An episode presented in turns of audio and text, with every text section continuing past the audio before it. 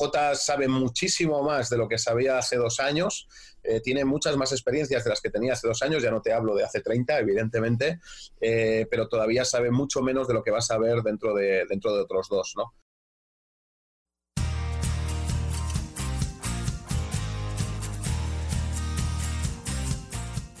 Bienvenido al podcast de Basketball Insights, un programa en el que nos adentraremos en los entresijos del baloncesto y descubriremos los trucos, técnicas y estrategias que los entrenadores de éxito siguen para hacer crecer a sus jugadores y equipos y obtener mejores resultados para que así tú puedas mejorar el rendimiento de los tuyos, sin olvidarnos de sus historias y de las de cualquiera que ayude a hacer más grande el mundo de la canasta cada día, con Millán Cámara y J. Cuspinera.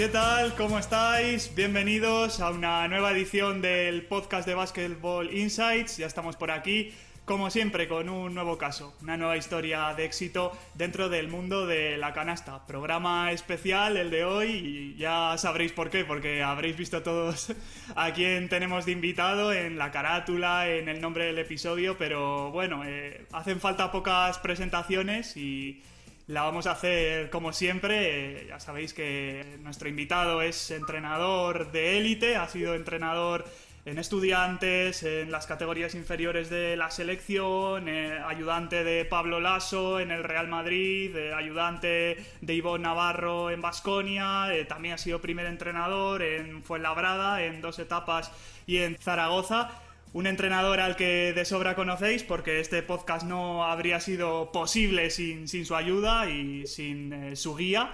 Y no es otro que, como no, nuestro querido J. Cuspinera. ¿Qué tal, J? Hola, buenas. ¿Todo bien? Por aquí pasando el rato. Sí, seguro que va a ser un rato muy entretenido y además eh, esto os vais a enterar vosotros a la vez que J. Eh, no voy a ser yo el único que pregunte en este podcast. Va a haber una serie de amigos del programa, de invitados que han pasado por aquí, que también en su día quisieron dejar una pregunta para, para J. Así que ya veremos a ver cuáles son las respuestas de, él ante todas ellas, pero seguro que le hará mucha ilusión esta pequeña sorpresa que le hemos preparado. Pues seguro, seguro, no me lo esperaba. Así que esta es la primera sorpresa ya, que es que me anticipes que va a haber sorpresa. Está bien, está bien. Sí, sí, sí. Yo creo que la primera pregunta eh, más importante, que imagino que todos los que nos escuchen querrán saberla, eh, ¿qué tal estás después de, estas novedades, de estas noticias que seguro que todos nuestros oyentes estarán al tanto de ellas? Bueno, ah, la verdad es que no te voy a decir que bien del todo, porque todavía no es verdad. Todavía me, me cuesta dormirme pero, pero bueno, mejor que, el lunes pasado, hace ya una, semana, ¿no? Siempre piensas que estás preparado para este tipo de acontecimientos. De hecho, tratas de prepararte para cuando ocurran. Alguien, un amigo, David Muñoz, me, me decía hace nada, ¿no? Que el entrenador tiene dos estados, o estás dimitido o estás a punto de ser cesado, ¿no? Entonces, eh, bueno, eh, asumo con naturalidad el hecho de ahora estar cesado espero volver dentro de poco a estar a punto de estar cesado, es decir, estar en, activo. Pero ya te digo que nunca estás del todo preparado, es decir, siempre te afecta más de lo, de lo que esperas, pese a que ya lo has vivido varias veces, pese a que, bueno, crees que lo vas a afrontar de una manera X que, va a ser normal y sin embargo no es así. Tu cuerpo, tu cuerpo reacciona de una manera, pues eso, te, te cuesta dormir, te cuesta incluso comer, y este tipo de, situaciones, pero me imagino que todo entrenador que nos escucha que alguna vez lo ha vivido, pues, pues sabrá entender perfectamente lo que, lo que es. De todas formas, estoy bien dentro de la, pues eso, de, la situación de desasosiego que me genera el hecho de acabar de perder mi puesto de trabajo hace escasamente una semana. Yo creo que lo bueno de, de, esta situación, que alguna vez lo hemos hablado tú y yo, es que estás desempleado que no parado, ¿no?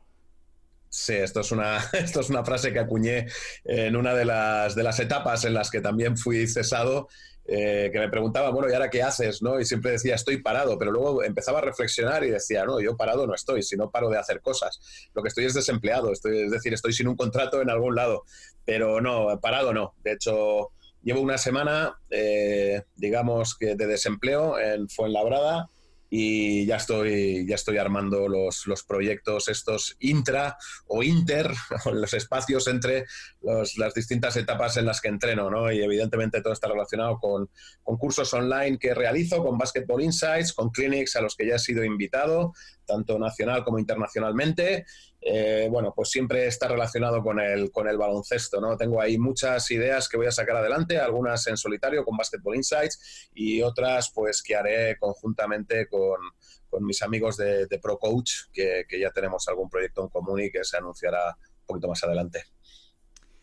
Estamos hablando un poco de, de, esos momentos duros. A ti como entrenador ya te ha tocado vivir estos por los que estás pasando ahora. ¿Qué consejos nos puedes dar sobre cómo hay que afrontarlos con garantías?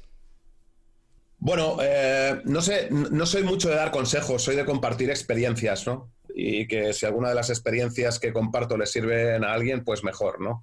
Eh, evidentemente, lo primero es, aunque a mí me cuesta y lo, reconozco, pero lo primero que trato es de desvincular eh, el J persona del J profesión, ¿no?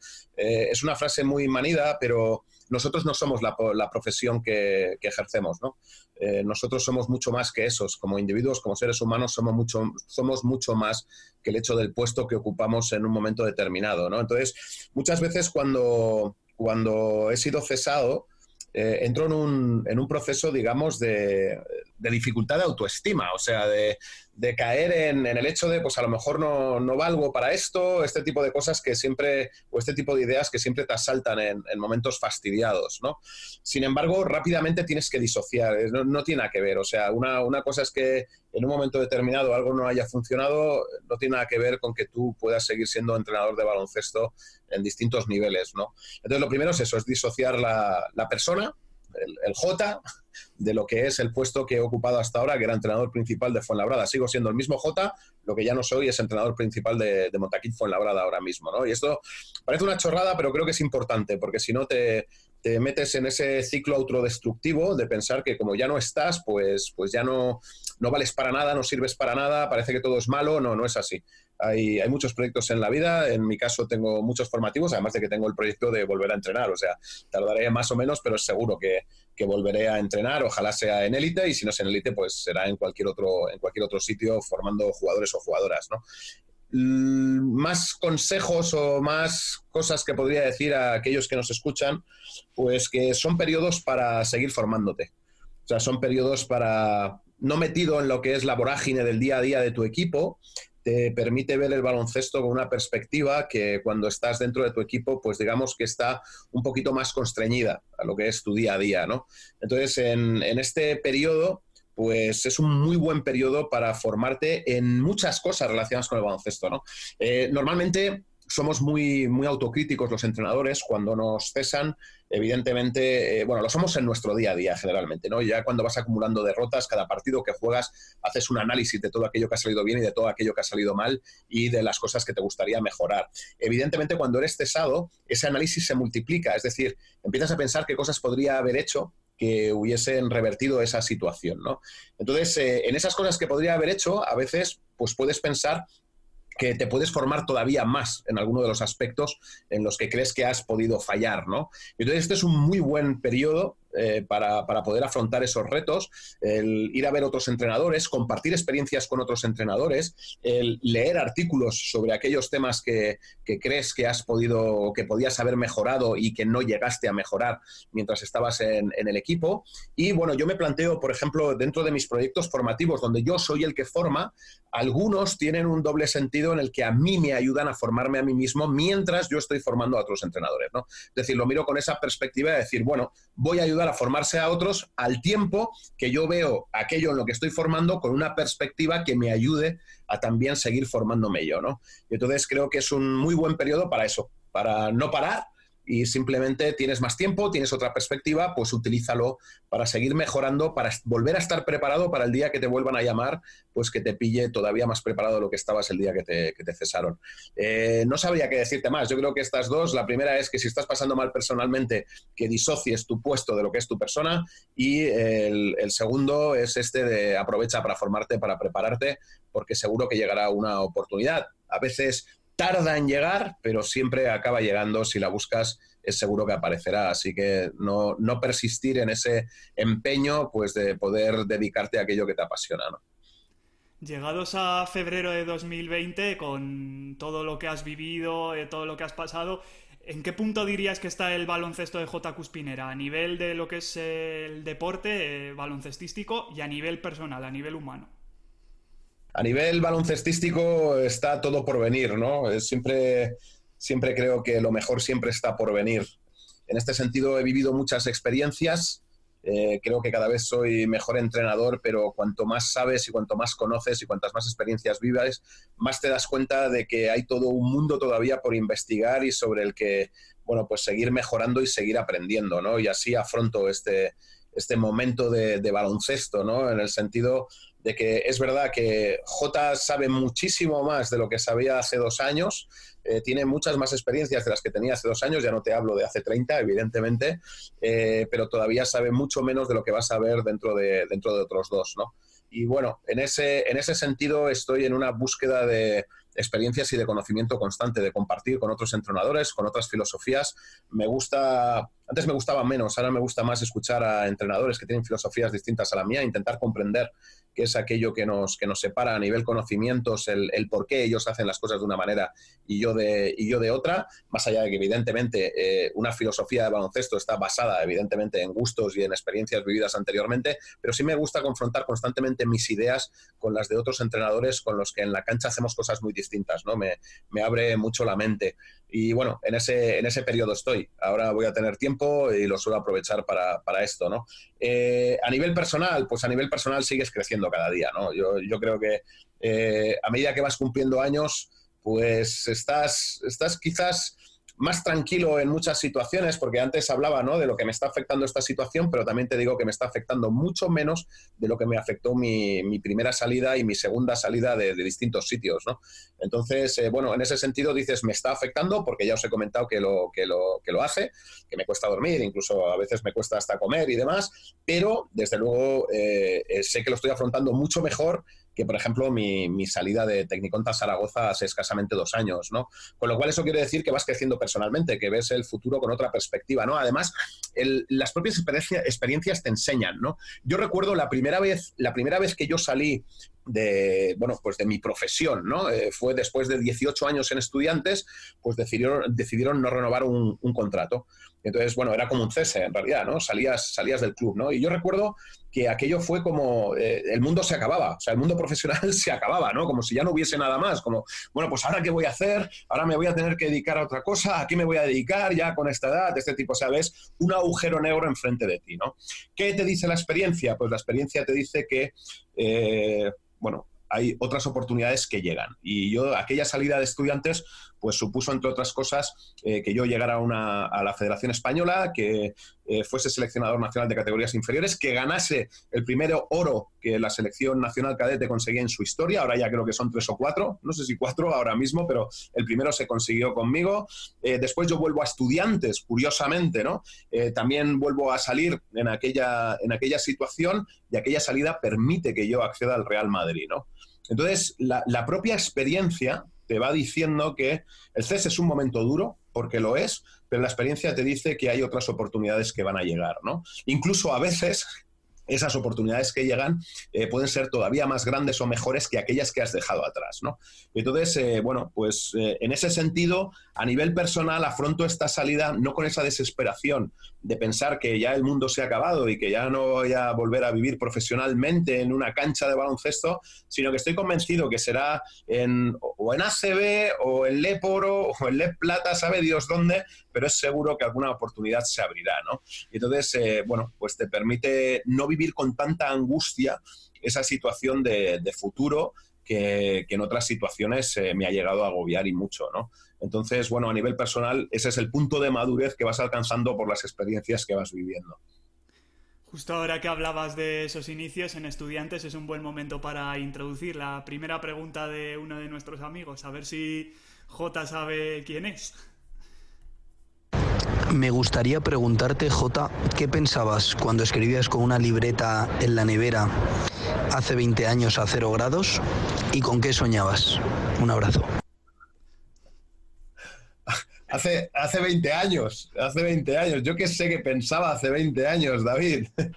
si, no, si no me acuerdo de los nombres de mis jugadores casi, que tengo un problema muy grande con el tema de los nombres, me voy a acordar de lo que escribía en, en una libreta hace 20 años, ¿no? Me imagino que escribía muchas cosas. Tengo muchas libretas, muchísimas.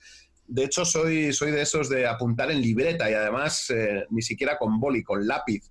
Eh, ni siquiera con lápiz, con portaminas. soy, soy de los de portaminas y libreta. Esto lo he cambiado recientemente por una libreta digital, pero que simula perfectamente la textura de... Es, es como una tablet, pero eh, que simula lo que es la escritura del lápiz, del portaminas, del boli, lo que, lo que tú quieras escoger, no se puede conectar a Internet, es decir, es solo un blog de notas digital, ¿no? Y ahora es lo que llevo absolutamente todos, todos lados. ¿Qué escribía en aquel blog de notas? Pues me imagino que, ideas, ideas de las cosas que, veía, eh, si era para, aprender yo, pues ideas de otros entrenadores, de entrenamientos que, veía y que me iban gustando. De, hecho, yo creo que gran parte de mi éxito está en, la cantidad de horas y la suerte que he tenido de compartir baloncesto con entrenadores de muchísimo nivel en la cantera de estudiantes, donde he podido debatir con ellos sobre cientos de miles de cosas y donde he podido ver entrenamientos de muchísimos entrenadores prácticamente todos los días a todas horas. ¿no? Entonces, en esas notas pues habrá muchos ejercicios de esos entrenadores, detalles que darían a sus jugadores o, o jugadoras. Y por otra parte, si me pilló en una época donde ya era director técnico, pues probablemente anotando cosas que comentar del entrenador al que estaba, al que estaba viendo para ayudarle a, mejorar, ¿no? Porque era, era, mi labor. Cuando era director técnico, pues veía muchos entrenamientos precisamente para ayudarnos entre todos para que nuestro trabajo cada vez fuera, fuera mejor. Entonces me imagino que anotaba pues esos detalles de cosas que estaban haciendo o, que estaban diciendo que a lo mejor podían ser mejorables y las podíamos debatir en un momento posterior, donde teníamos, si no recuerdo mal, eh, cuando era director técnico de la iniciación, los viernes en la cantina del, colegio del Ramiro de Maeztu nos reuníamos todos los entrenadores de, de minibásquet y de iniciación para bueno, pues tener debates sobre las cosas que yo iba viendo durante la semana. ¿no? Y aquellos debates eran tremendamente enriquecedores, tanto para los entrenadores como para mí. Yo aprendí mucho de, todas aquellas conversaciones, les dejaba expresarse, eh, confrontábamos ideas eh, y bueno, nos ayudábamos unos a otros desde, desde temas de técnicos, desde temas tácticos colectivos, hasta temas de cómo manejar un grupo o de situaciones que se presentaban y que no sabíamos cómo resolver, pues de relación con padres o de relación con los jugadores, pues allí se sacaban todo tipo de temáticas y, se debatían dentro de lo que era la, la propia estructura de los entrenadores, ¿no? Y entonces me imagino que yo anotaba muchas de las cosas que, ocurrían durante la semana para poder sacarlas después en esos debates de los, de los viernes. Por seguir un poco con esta idea de la libreta, eh, ¿cuál sería un poco el resumen del baloncesto que podemos ver de J. Cuspinera hoy en día? Las claves de cómo juega, de cómo entrena un equipo de J. Bueno, de cómo juega, uh, cómo trato de jugar. Una cosa es lo que tengo en la cabeza y otra cosa lo que somos capaces de, ejecutar, ¿no? Eh, yo creo que porque me crié en el Ramiro, eh, además yo fui jugador en la cantera de, estudiantes un par de años, era un, club, un, equipo, unos equipos en los que nos gustaba correr. Entonces, eh, bueno, esto de, correr es algo que llevo grabado a fuego en mis genes baloncestísticos. Eh, a mí me gusta que mis equipos eh, corran. me gusta el, juego dinámico y, digamos que rápido.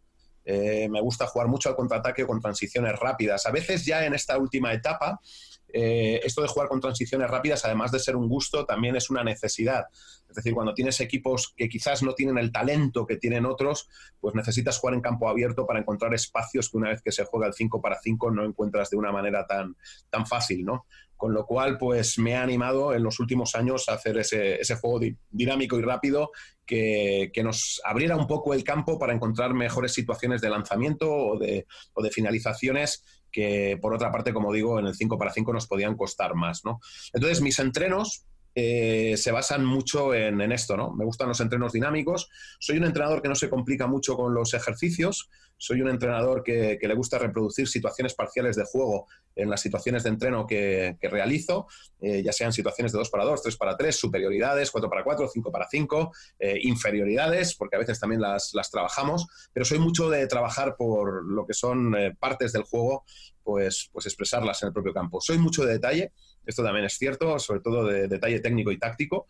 Y bueno, eh, ahí he tenido un proceso largo, largo, donde antes, eh, al, ser un obseso tanto del detalle, digamos que paraba mucho los entrenos. Entonces eh, conseguía que el jugador se fijara en el detalle, pero paraba el ritmo del entrenamiento que iba en contra de lo que queríamos. ¿no? Entonces, poco a poco he ido madurando en ese sentido para, bueno, pues incidir solo de verdad cuando creo que es importante y dejar que el, entrenamiento se desarrolle con ritmo en otras, en otras circunstancias y esperar a que haya un parón del juego para explicar aquello que quería explicar que antes paraba para inmediatamente para, explicarlo. ¿no? Entonces, en esa combinación de detalle y ritmo, pues he ido también, eh, digamos que mezclando eh, las, dos, las dos situaciones para que los entrenamientos no se me paren que, es justo lo que no quiero y que en alguna etapa de mi carrera me he dado cuenta, porque así me lo han hecho ver desde fuera, pues que los entrenamientos no eran todo lo dinámicos que, deberían ser para el estilo de juego que queríamos realizar, ¿no?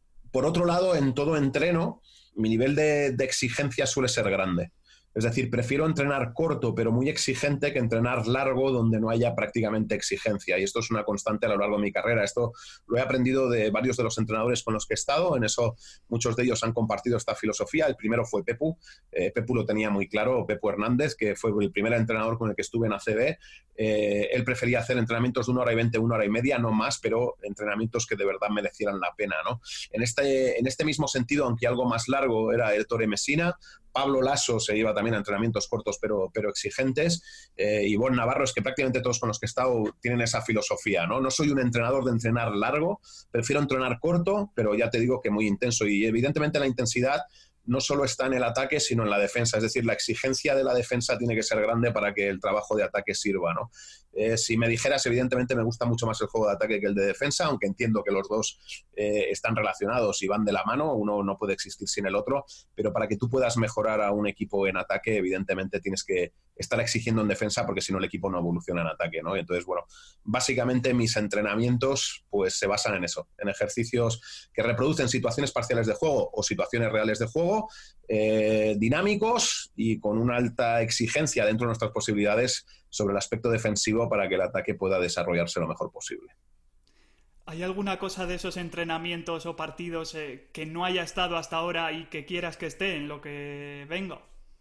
Si hay alguna cosa que no haya estado, pues yo creo que no, porque todo lo que planteo que quiero que esté, evidentemente está, ¿no? Sí que es verdad, eh, por ejemplo, a nivel profesional, dejo mucho el tiro Ah, en lo que es la responsabilidad del propio jugador. Bueno, en realidad no es del propio jugador, la dejo mucho en manos de mis ayudantes, ¿no? El tiro, más que incluirlo, aunque a veces lo hago en los entrenos, eh, tienen que venir antes o después de, entrenar, quedarse o venir antes para, hacer un número determinado de tiros.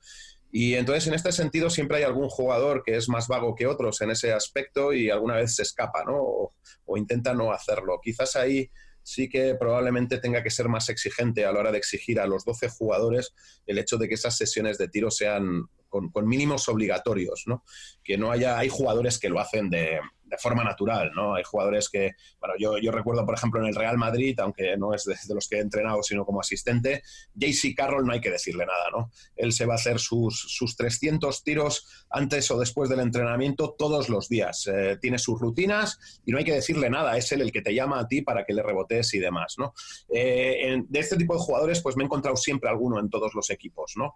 Eh, por ejemplo, ahora en Fuenlabrada, Mar García es de este tipo de jugador, ¿no? Es de los que no hace falta que le digas nada, él se va a quedar a ti seguro o va a venir antes. Eh, no solo él, hay otros. Pero sí que es verdad, sin decir nombres, que hay alguno pues que trata de escaquearse de eso, ¿no? Y quizás ahí sí que deba ser un poco más incisivo en el tema de que hay unos mínimos que hay que cumplir, eh, porque el hecho de que no se haga dentro de lo que es el entrenamiento colectivo no quiere decir que no sea importante, ¿no?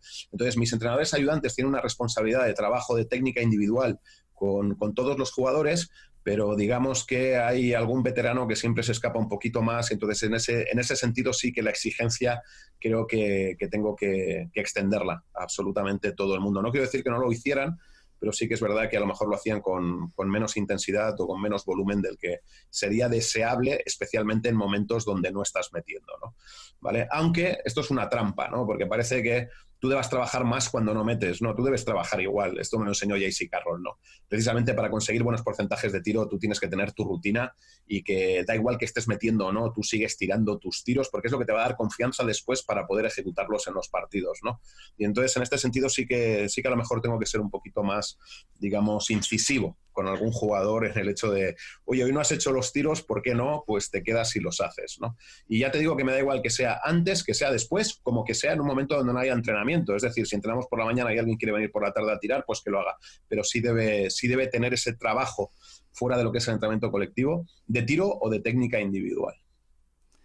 Vamos a escuchar ahora otra de las preguntas de los amigos de, de J y del programa que han, que han querido colaborar con este episodio especial. Hola, ¿qué tal? Soy José María Raventós, uno de los ayudantes de J. Y bien, yo le plantearía una pregunta como durante una temporada, uh, baloncestísticamente hablando, o sea, deportivamente hablando, uh, ¿cuáles pueden ser los peores momentos para un entrenador de un equipo ACB? Y por otro lado, ah, también me gustaría que me respondiera por qué la mayor parte de sus ayudantes, cuando vamos a tomar un café con leche, nos ponemos lo más lejos posible de él. Gracias, hasta luego. Bueno, uh, Josep, Josep María Raventós, más que un ayudante es un amigo, ¿no? Es un excelente profesional es, una pasada. He tenido la, suerte de poder estar con él en las dos en Fuenlabrada, en dos etapas distintas. He coincidido con él en selección nacional, eh, en alguna concentración de, creo que recordar, de Navidad con la U15, U16. De hecho, hemos compartido, él llevaba la U15, yo la U16. Y bueno, todos son buenas palabras para, para Josep. Eh, de hecho, bueno, parte de mi éxito está relacionado con él, ¿no? Con él y con el resto de ayudantes, en este caso con él, que es el que, el que me está haciendo la pregunta, ¿no?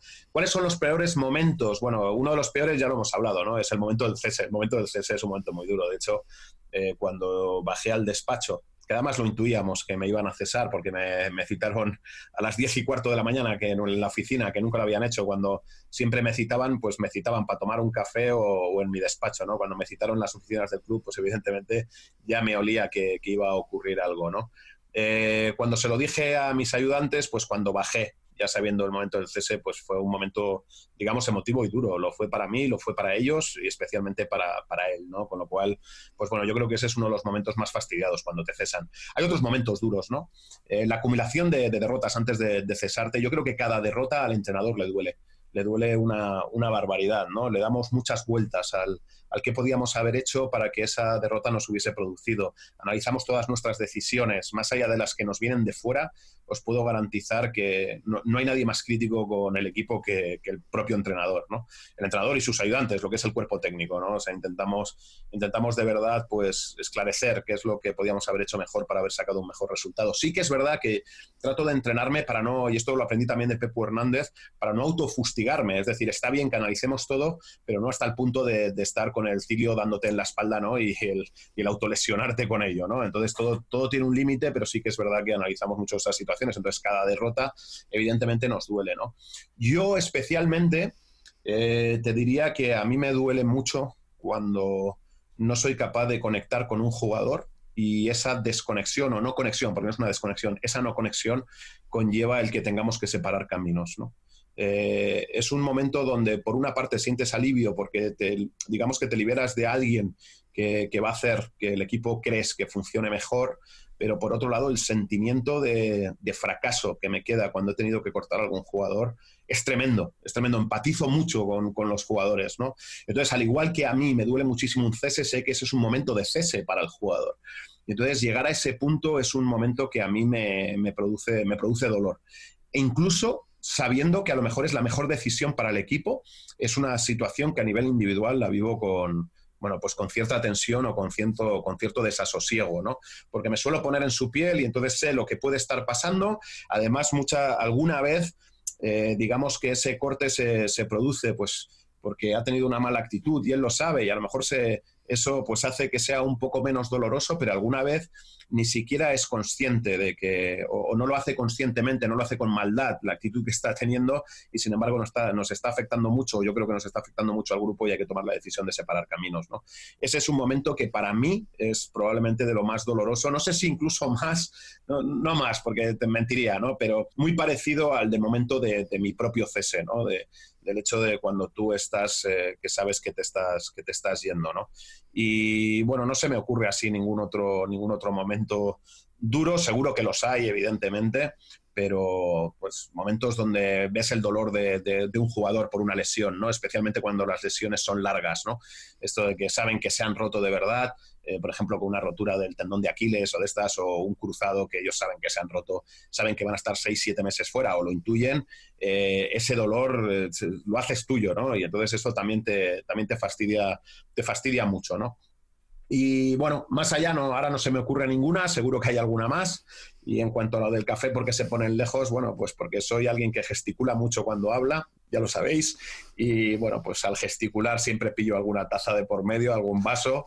Y entonces, bueno, siempre siempre mancho a alguno de mis ayudantes en esas situaciones, entonces por eso se tienen que poner, que poner lejos. Eh, Josep es un claro ejemplo de haberse, haberse comido alguno, haberse bebido algún café que no le correspondía y haberlo hecho por los poros de, la camiseta o de la camisa que, llevaba en ese, en ese momento. ¿no? Lo que pasa que es verdad que ya como me conoce, cuando, cuando ocurre, siempre reacciona con una frase que a mí mucha, me hace mucha gracia, más que reproduzco, que la he hecho como mía y de ¿qué hazles? Entonces esto, pues bueno, lo tenemos ya institucionalizado y, nos hace hasta, hasta gracia, ¿no? De mi propia torpeza. Ahora que estábamos hablando, aparte de, esta anécdota que es eh, buenísima, de, esos momentos duros, eh, nosotros en el podcast, como bien sabes, eh, siempre incidimos eh, o intentamos preguntar eh, muchas veces a nuestros invitados entrenadores sobre la gestión de los momentos de crisis, de los momentos duros. Tú que esta, esta temporada yo creo que te has sacado un graduado cum laude en, todas estas cosas, ¿qué nos aconsejas? bueno, ¿qué aconsejas a nuestros oyentes para gestionar esos momentos duros? ¿Lesiones o problemas con los jugadores? ¿El tema de los resultados, que la cosa no va? Sí, hay, hay distintos aspectos, ¿no? El primero, que es el más difícil de, concretar, es el de estar tranquilo. El de estar tranquilo. Mira, eh, yo voy a contar una anécdota, no, no me importa hacerlo, ¿no? ¿no? voy a decir el nombre del jugador porque eso da igual, ¿vale? Pero eh, yo he encontrado que en algunas situaciones previas al, cese, eh, por ejemplo en Tecniconta Zaragoza, eh, es verdad que justo ya antes de, bueno, de que yo dimitiera y que luego llegase el cese, hubo momentos donde yo estaba nervioso, ¿no? Y además lo, veía y, lo, y me decía a mí mismo, si tú estás nervioso lo estás transmitiendo seguro, ¿no? Eh, entonces, eh, el tema de mantener la calma es fundamental, porque tú acabas transmitiendo tu estado de ánimo. Es decir, si tú estás nervioso lo vas a acabar transmitiendo, ¿no? No puedes evitarlo.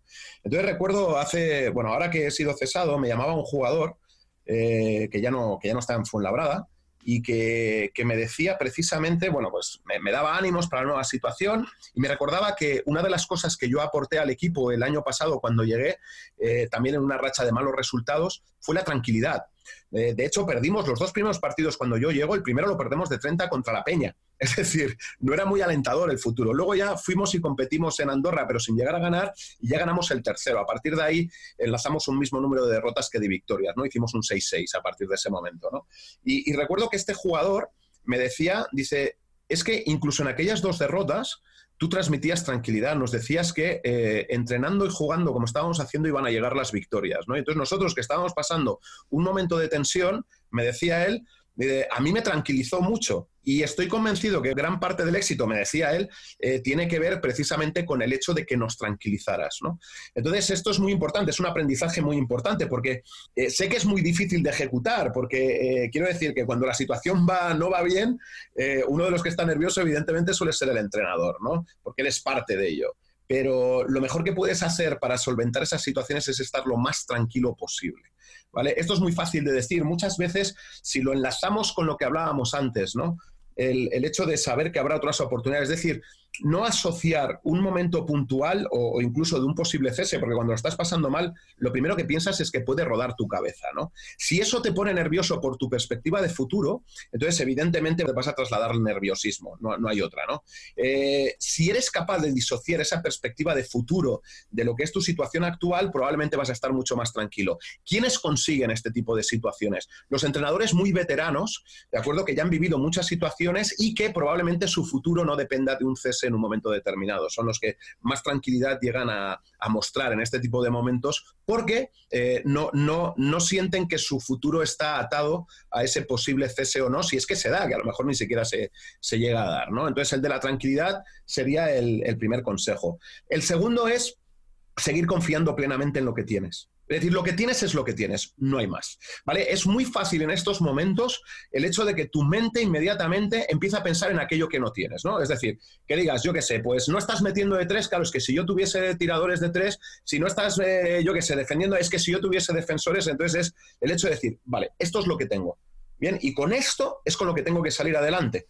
Entonces, eh, porque además eh, eh, este comentario es recíproco, es decir, los jugadores pueden estar pensando lo mismo de ti, ¿no? Como entrenador, ¿no? este es el entrenador que tenemos y con este entrenador es con el que tenemos que salir adelante. Nos gustaría, como yo digo, tener a Phil Jackson, pero no tenemos a Phil Jackson, tenemos a J. Guspinera, ¿no? Entonces es seguir confiando en, los puntos fuertes de los jugadores que tienes. Intentar camuflar todo lo que puedas los débiles, pero que los puntos fuertes pesen todavía más que los débiles, por lo menos a la hora de plantear soluciones. Esto para mí es tremendamente importante, porque cuando empiezas a, afrontar los problemas eh, focalizando en lo que yo llamo la mierda, normalmente todo se convierte en mierda.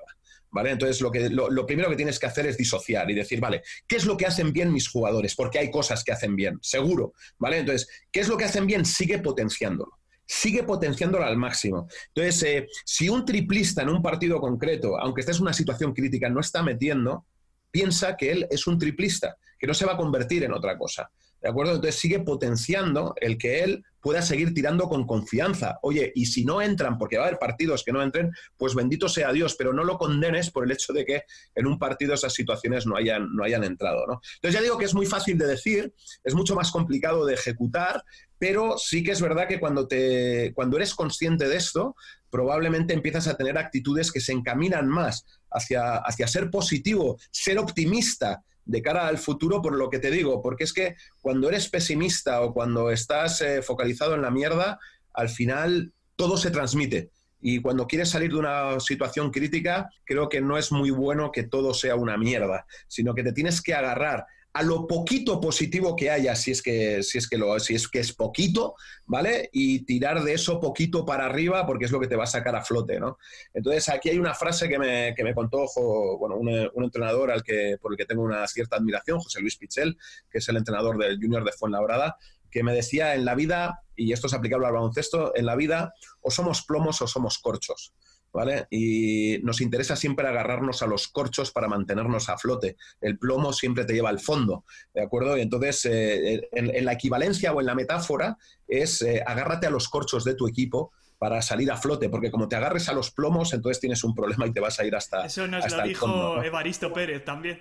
Pues mira, pues, pues es una frase que a, que a, mí me, que a mí me gusta mucho y que está relacionada con, esto que te acabo de decir, ¿no? Mira lo bueno y no solo lo malo. No te agarres al plomo, agárrate al corcho, ¿vale? Que seguro que hay corcho dentro del equipo. Seguro. Ya no hablo de individuos, que también. Estoy hablando de sus fortalezas, de aquellas cosas que hacen bien, de aquellas cosas que tú puedes seguir potenciando, ¿no? Y por supuesto, seguir creyendo. O sea, yo creo que el, el, día que no crees que eres capaz de sacar algo adelante, entonces tienes que marcharte, ¿vale? Pero mientras, mientras sigas creyendo que puedes sacarlo, es haz tu trabajo lo mejor que puedas, sigue esforzándote, sigue mostrándoles tu apoyo a los jugadores. Eh, no es un tú o, un ellos, es un nosotros siempre, porque esto también es algo que, suele pasar, ¿no? Es, eh, en algún momento tienes la, la, tentación de decir, no, es que son ellos. No, no, no, no son ellos, somos nosotros somos nosotros. Tú eres parte de los éxitos y tú eres parte de los fracasos. No, puedes disociar al grupo. Tú no puedes decir, no, es que pierden ellos, ¿no? Aunque luego hacia la prensa es al revés. El que pierde siempre es el entrenador y los que ganan son los jugadores. Bueno, pues en tu pensamiento interno, cuando tienes ese pensamiento, es que ellos, es inmediatamente lo tienes que cambiar. Porque en el momento que tú dices es que ellos, inmediatamente te tienes que hacer la pregunta, ¿cómo le, bueno, es una pregunta que a mí me gusta mucho, ¿no? Es, vale, muy bien, estás pensando que son ellos, perfecto ¿Qué vas a hacer en este preciso momento y en esta precisa circunstancia para ayudarles a salir adelante? ¿Vale? Porque esa es, tu, esa es tu misión como entrenador. Tu misión es ayudar al equipo, tu misión es ayudar a los jugadores a sacar el máximo rendimiento. Si es porque están en una racha de derrotas, para obtener la victoria necesaria. Entonces, cuando tienes ese pensamiento en un momento determinado, es que ellos es inmediatamente revertir y hacer toda la pregunta. Muy bien, ¿qué vas a hacer ahora mismo en estas circunstancias para ayudarles a salir adelante? Y esto te, esto te ayuda mucho a superar esos momentos de, crisis, que luego evidentemente pues la crisis puede ser ya total con tu despido, pero es algo que no depende de ti, ¿no? Esta, y esta es otra, es centrarte en aquello que depende de ti, ¿vale? Lo que no depende de ti no depende de ti. Y como no depende de ti, gastar energía en ello en un momento donde cada, donde cada gramo de energía se paga, centrarte en aquellas cosas que solo dependen de ti es fundamental. No es fundamental, yo creo que en toda situación, pero especialmente en momentos de, en momentos de crisis. No perder ni un solo segundo en aquello que no depende de ti. Puedes estar mosqueado con los arbitrajes, puedes estar mosqueado con que hay un aficionado que te insulta. No depende de ti, ¿no? Pues no le prestes ni la más mínima atención. Focaliza y pon toda tu energía en aquello que tú puedes hacer para ayudar a ese jugador, esos jugadores o ese equipo a salir adelante. Eso, eso es todo. Vamos a entrar ahora en un capítulo de otras cuestiones a las que amigos del programa eh, quieren que J responda. Vamos con una de esas nuevas preguntas. Buenas, J. Aunque con esta voz aterciopelada no hace falta que me presente. Soy tu más mejor amigo Mario. Eh, sí aprovecho esta oportunidad para hacerte a ti la pregunta tengo un recuerdo muy especial de, los años que compartimos en el CES, en el curso superior de baloncesto. Eh, no sé cuál fue el motivo, pero tuvimos que dar una charla sobre scouting pobre y scouting rico. Por supuesto, a mí me tocó el pobre. Eh, cuando hablo de esto de pobre rico es por, el, por los medios técnicos que se utilizaban para hacer el scouting. Pero es cierto que fue una charla que a mí personalmente pues, me la llevo en el recuerdo como una como una charla muy gratificante y sobre todo que los alumnos después eh, pues fue muy comentada, ¿no? De, que yo creo que les ayudó a ver el, el scouting desde varios puntos de vista y, bueno, agradecieron un poco esa cercanía. Eh, creo que la recuerdas bien, ¿no? Aprovechando esa, esa charla, te hago una pregunta. ¿Tú crees que el scouting a día de hoy eh, sigue evolucionando tanto? como para que el marcador eh, no, se, no sean más altos, ¿no? Yo creo que a mí me hace gracia cuando todo el mundo pregunta sobre los scouting, todas las plataformas que haya de trabajo de scouting y tal, pero en baloncesto se siguen metiendo 80, 90 y 100 puntos, ¿no?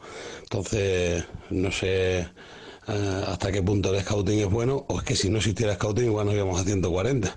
Esa es la pregunta que ahí te dejo, amigo. Un fuerte abrazo, que vaya muy bien mi más mejor amigo Mario Madejón, que tuvimos aquí en este podcast y que... Mira, ahora estaba pensando, porque antes he contestado, bueno, a David primero, después a José María Raventós, ahora a Mario Madejón.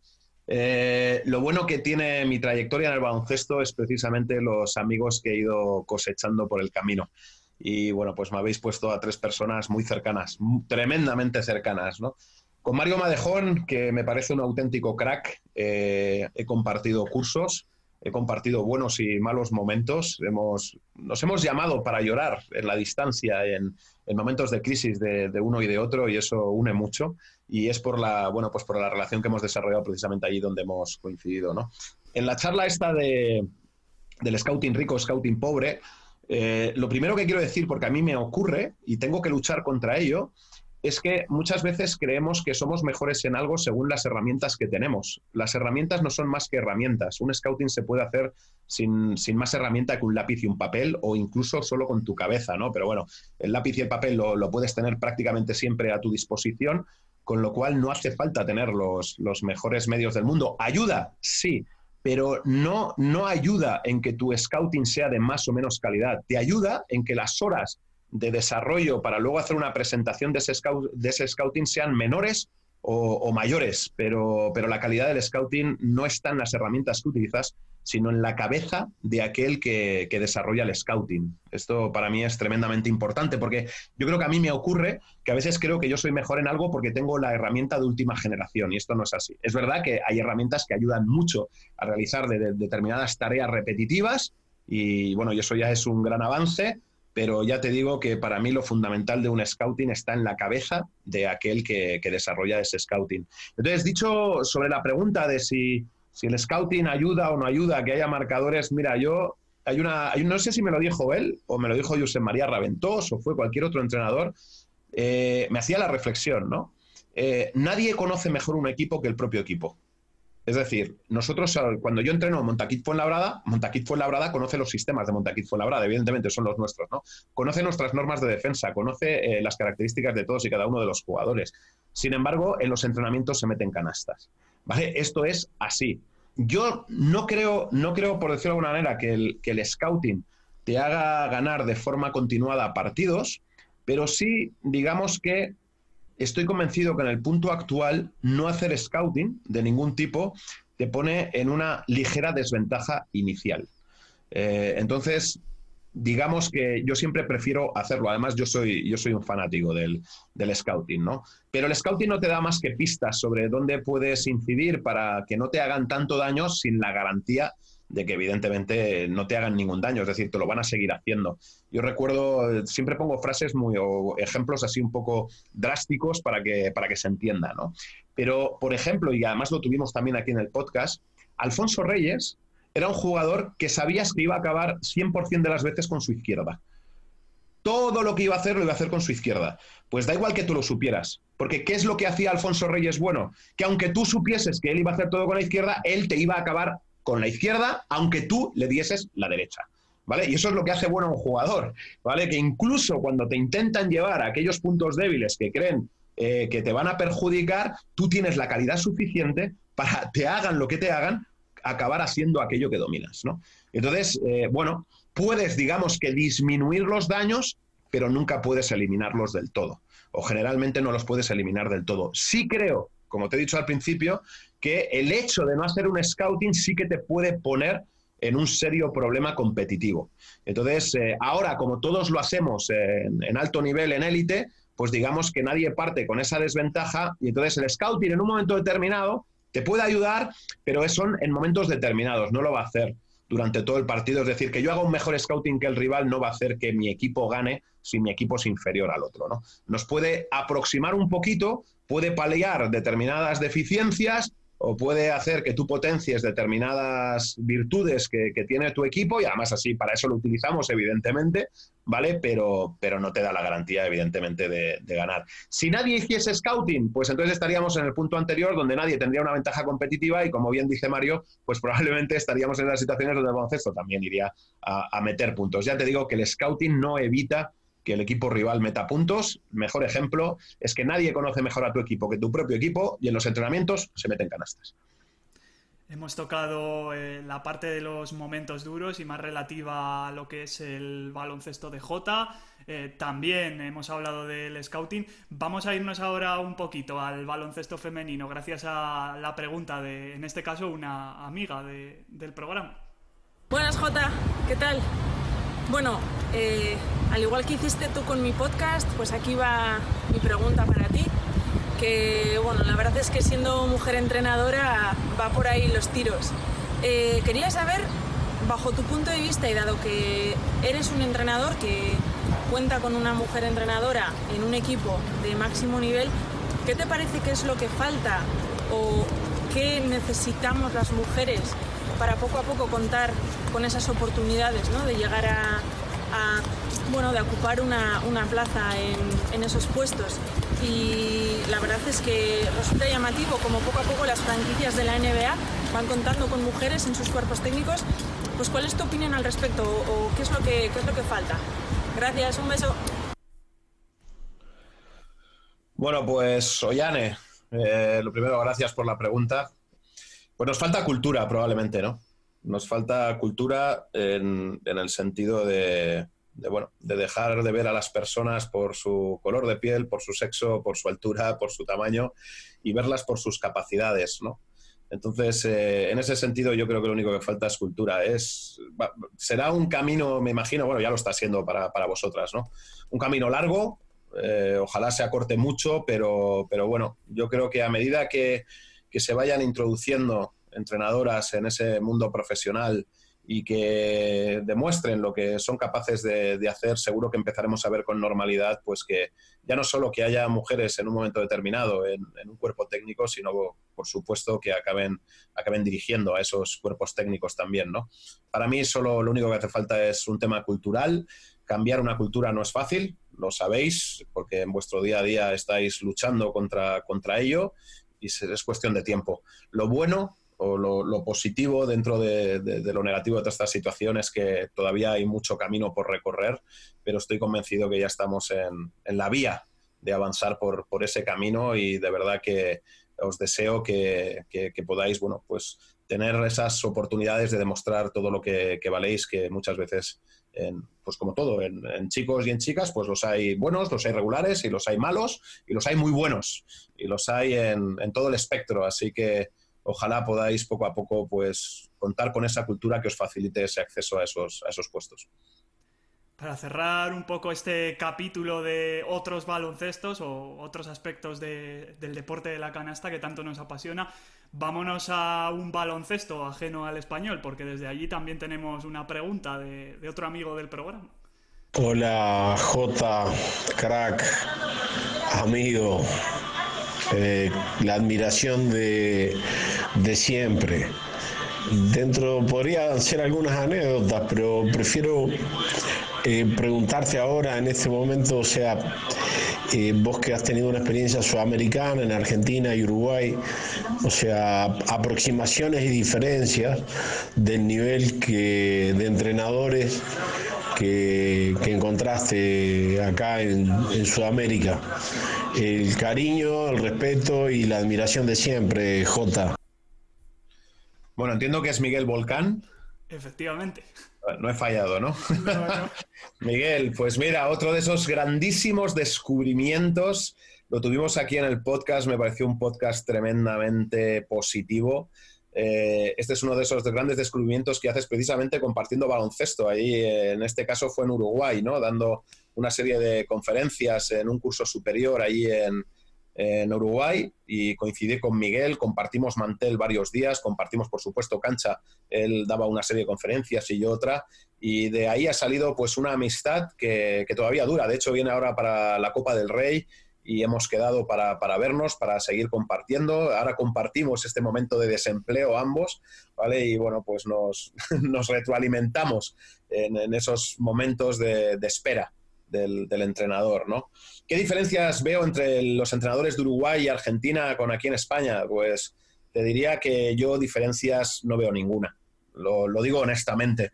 Eh, evidentemente allí me encontré con gente que llevaba mucho baloncesto dentro, entre ellos el propio Miguel Volcán, eh, con gente pues, que estaba aprendiendo, pues como aquí, con la gente que te encuentras en los clinics, ¿no? que llevan menos tiempo, menos experiencia, evidentemente tienen que tener un recorrido hacia adelante, tienen que aprender.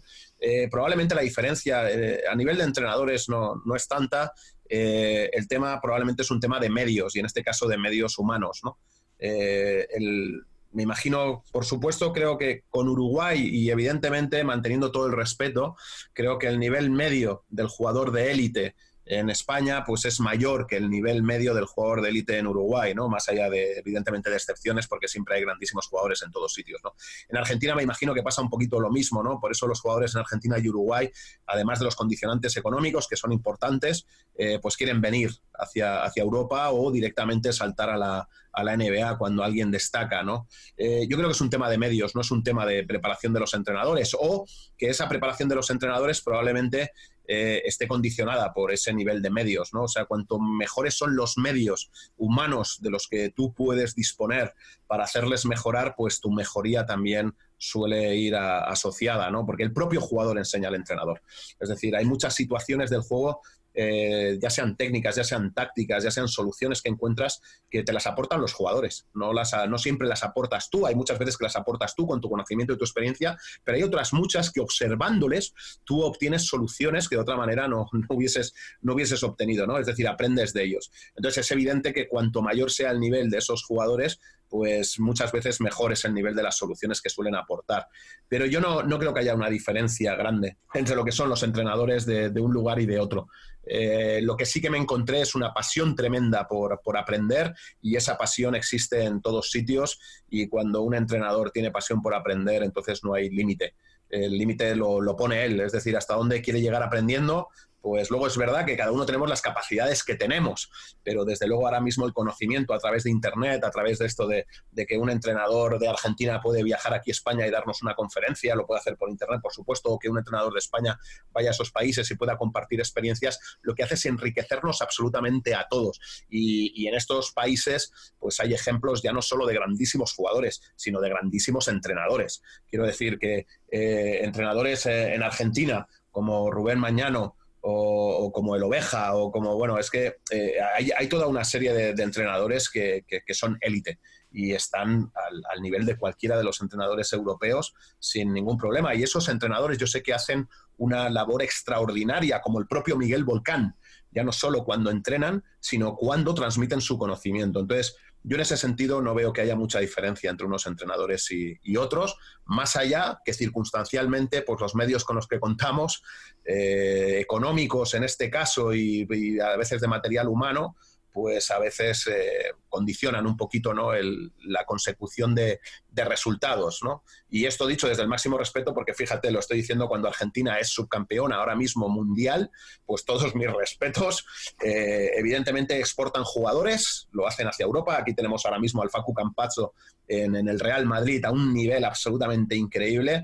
Pero bueno, yo ahora, ahora me voy a perder en nombres, ¿no? Eh, gente como, como el recién eh, retirado en la, en la, NBA y ahora ya ves aquí, ya tengo el bloqueo mental de los, de los nombres, así que Millán, te, te pido Manu Ginobili, ¿no? Me ha salido antes. sí. o sea, quiero decir, y, y, hay muchos, ¿no? Hay muchos, hay muchos jugadores de esa selección ahora eh, que ha sido subcampeona del, del mundo eh, bueno, después de nosotros, que la sorpresa, yo creo que la sorpresa ha sido doble, ¿no? Que España fuera campeona del mundo y que la subcampeona fuera Argentina, ¿no? Pero lo cual habla muy bien de los dos baloncestos, ¿no? Y por supuesto aquí no me, no me olvido de, un país como Uruguay, porque me ha mencionado a los dos. De, hecho, Miguel es ahí, me contaba que es una medio mezcla, ¿no? Entre uruguayo y argentino, eh, por donde ha nacido y por donde ha desarrollado gran parte de su vida, ¿no? Eh, claro, Uruguay es un país de, de muy pocos habitantes comparado con España, ¿no? Y entonces, pues evidentemente es lo que hablábamos antes, el, material humano al que pueden acceder normalmente pues no es el mismo al que podemos acceder nosotros, lo cual no quita que haya jugadores de grandísimo nivel, en este caso como alguien que tenemos, lo que pasa que lamentablemente lo tenemos lesionado ahora mismo como Jason Granger, ¿no? Entonces, eh, bueno, eh, el talento nace en cualquier sitio y el talento de los entrenadores está también en todos lados. Y por supuesto está en Uruguay y en Argentina, donde hay entrenadores brillantes en élite y brillantes en la formación o como hacemos en, en este podcast, de esos entrenadores de los que jamás vamos a oír hablar porque no aparecen en los medios de comunicación, pero que tienen un nivel para enseñar absolutamente increíble. Y eso existe aquí, allí y en cualquier lado. Otro aspecto interesante eh, del que hablar con Jota, porque le apasiona y yo creo que nuestro podcast es un buen ejemplo de ello, es la comunicación. Y debido a esto, eh, yo ya sabéis que hago muchas preguntas y también quería repartir un poco el peso de ellas con los invitados eh, o amigos del podcast que quisieron mandar su pregunta o con los que contactamos. Y entre ellos hay algún periodista, como es el caso de, de uno de ellos al que vamos a escuchar ahora, que además no dejó una, sino dos preguntas. Hay muchas cosas que voy a echar de menos. Por ejemplo, una de ellas es la rueda de prensa o las ruedas de prensa de los entrenadores, las no aburridas. Cuidado que también los periodistas somos como somos, ¿eh? Pero las no aburridas. Y tú estás en eh, esa historia, rueda de prensa no aburrida. Entonces, mi pregunta es, ¿Esto lo llevas de serie? ¿Te caíste en una marmita? Eh, ¿Tuviste algún ídolo? cómo fue esta historia, porque las ruedas de prensa contigo son todo menos aburridas. Yo me alegro. Y por lo demás, mandarte un abrazo y decir que nos vamos a ver seguro. Seguro. Y si no, ya sabes, me callo y me lo como. Bueno, Rafa, que también estuvo con nosotros, ¿no? Eh, nada, otro, otro de las personas a las que admiro en el mundo del baloncesto y en este caso, pues desde el punto de vista de la comunicación, ¿no? Eh, Rafa, lo llevo de serie, lo llevo de serie. Me, en este sentido, hay mucha gente que me habla de que soy un muy buen comunicador. De hecho, me han ofrecido hacer cursos de comunicación y he dicho que es imposible porque no sé, no sé expresar aquello que hago. Es decir, no sé por qué lo hago ni cómo lo hago.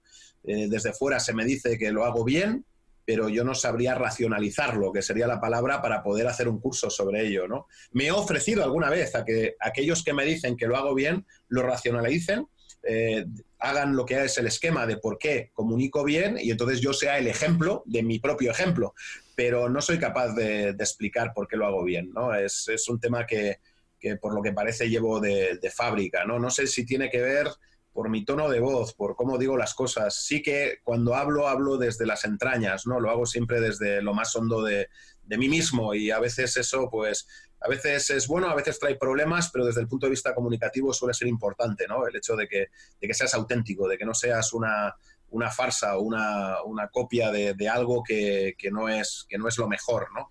Eh, pero ya te digo, a la pregunta que me has hecho, pues, pues que parece que lo llevo de serie, no es algo en lo que me haya entrenado y en lo que he tenido que trabajar. Eh, me, he caído en la marmita, como, como, tú bien, como tú bien dices. Y te agradezco el hecho de que digas de que me vas a echar de menos en las ruedas de prensa. Has mencionado una frase de probablemente una de las ruedas de prensa de la que, bueno, pues yo peores recuerdos tengo por las consecuencias que, que trajo.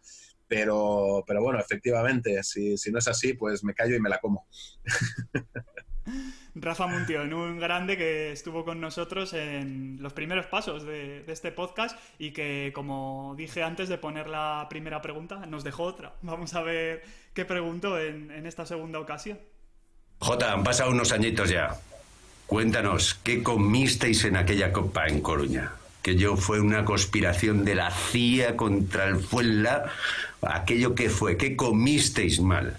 ¿Cómo se puede comer mal en el norte? Les habréis sacado por lo menos eh, unas vacaciones en el, al hotel de Marras, ¿no? Cuenta. J, cuenta.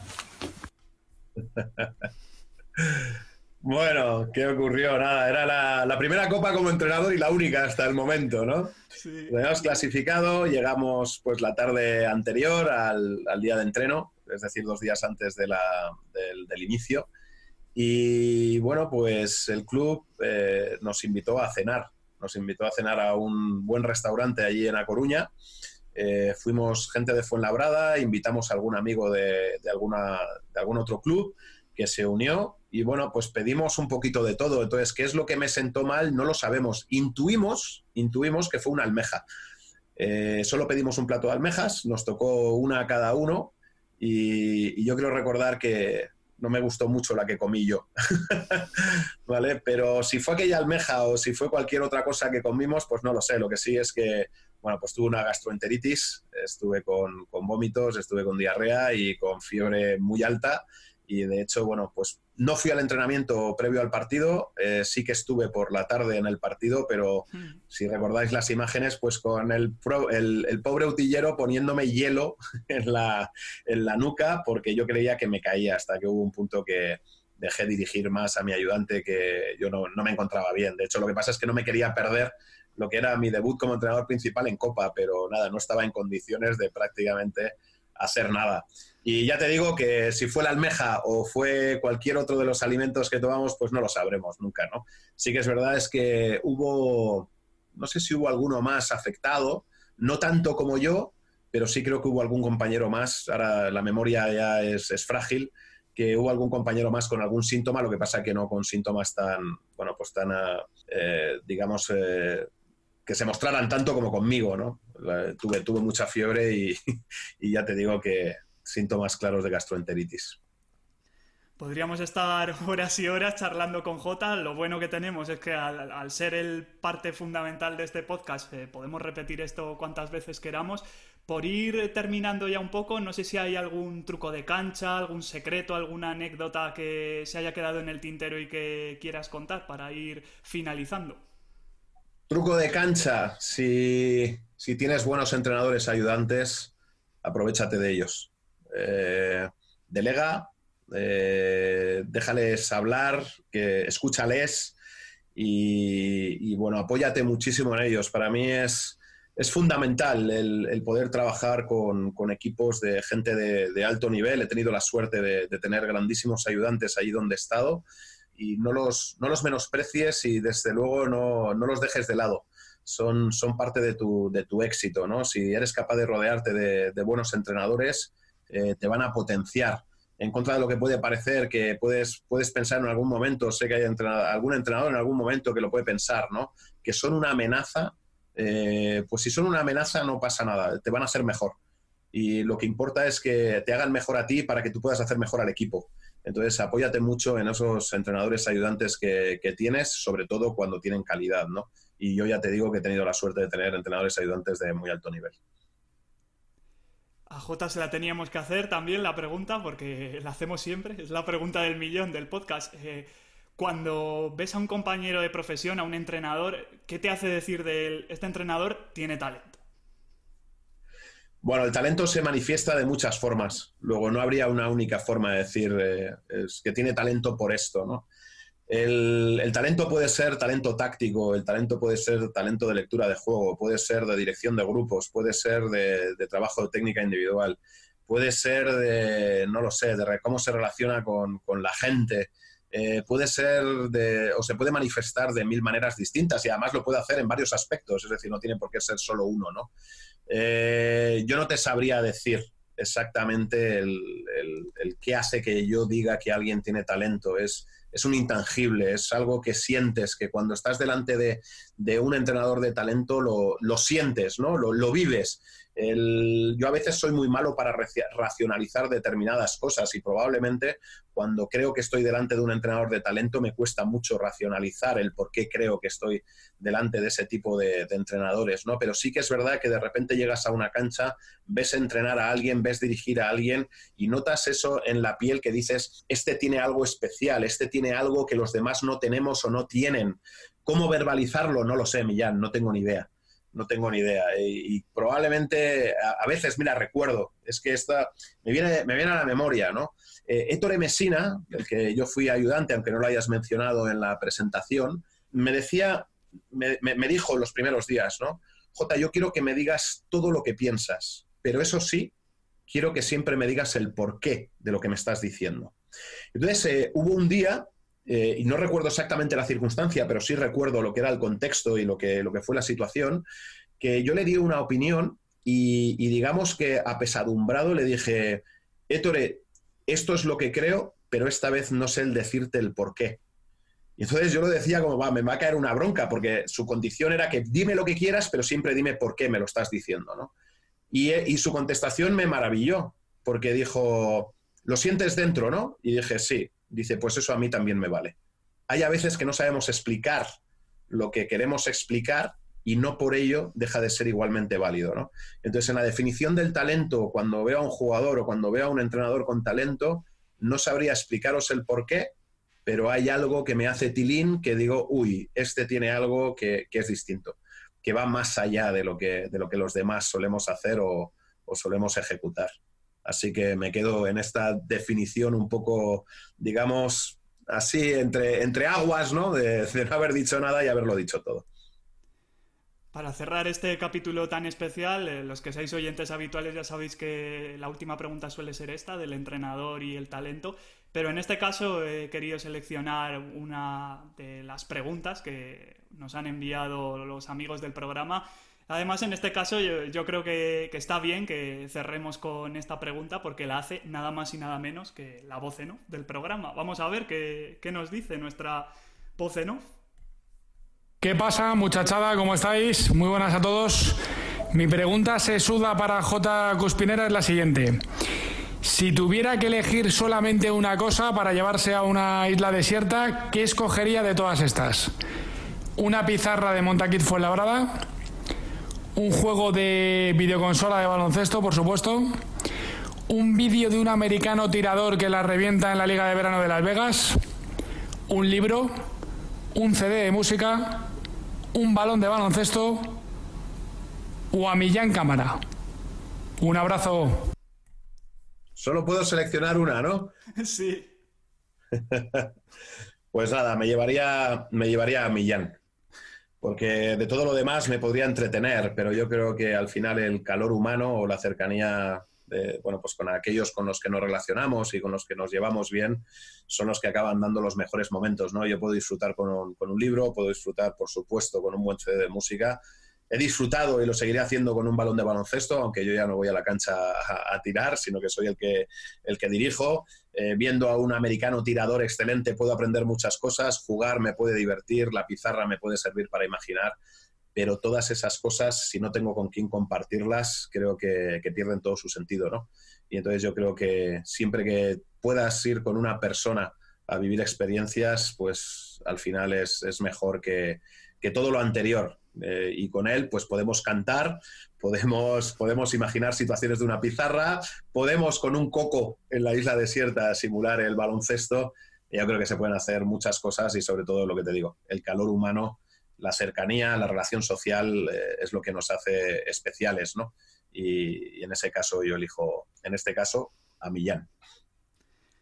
Pues solo puedo decir que muchísimas gracias, Jota, por este episodio, por las palabras que me acabas de dedicar. Eh, ya está dicho todo, tanto aquí como fuera de micrófonos, así que, ¿qué, más puedo decir? Que este proyecto dure muchísimo porque creo que nos está aportando cosas súper valiosas tanto a ti como a mí en las novedades que vengan, en los episodios que estén por venir de verdad, gracias por este ratito de, conversación que espero que, repitamos más adelante porque seguro que se nos habrán quedado muchas cosas eh, por discutir o por valorar.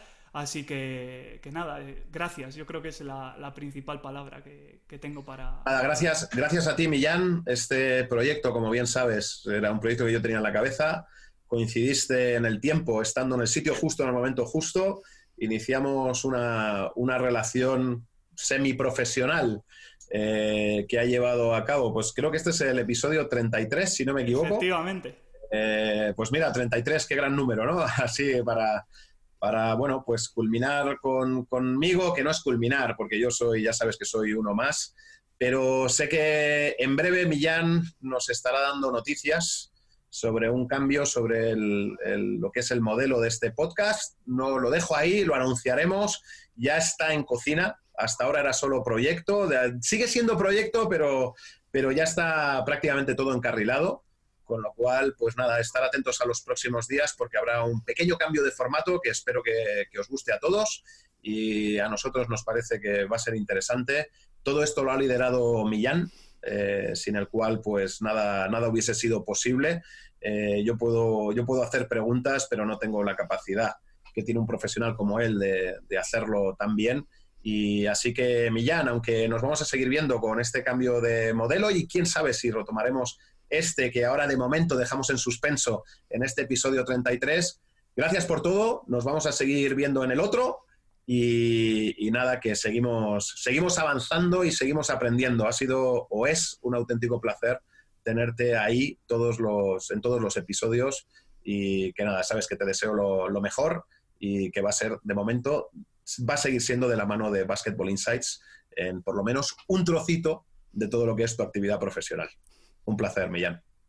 Lo mismo puedo decir, Jota, y como bien ha dicho él, eh, próximamente, a no mucho tardar, tendréis novedades. Eh, podríamos decir que este episodio es un poco el cierre de una primera temporada que nos ha traído alegría, sobre todo. Ha habido muchísimos invitados, eh, muchísimas eh, reflexiones interesantes, hemos tenido a campeones del mundo, eh, a gente no tan conocida pero que aportan muchísimo, tanto como los mediáticos, por así decirlo, que han pasado por aquí y que seguirán pasando, porque de verdad que yo creo que este proyecto nos ha aportado tanto a los dos que, es que no...